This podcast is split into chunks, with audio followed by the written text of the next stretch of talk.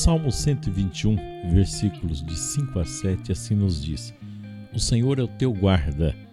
O Senhor é como a sombra que te cobre, te preservará de todo o mal, lhe preservará a tua vida. Faça uma experiência com Jesus. Separe um trecho do evangelho que você gosta e medite. Deixe o Senhor falar ao teu coração. Depois faça uma viagem interior e deixe essa palavra ir tocando em você. E se você perceber que alguma coisa em você precisa ser mudado, não tenha receio. Peça ao Senhor e Ele dará a você a força, porque toda mudança vai ser para melhor. Pense nisso e tome posse. Faça uma pausa aqui agora e converse com o Senhor e que Ele te abençoe. Em nome do Pai, do Filho e do Espírito Santo. Amém.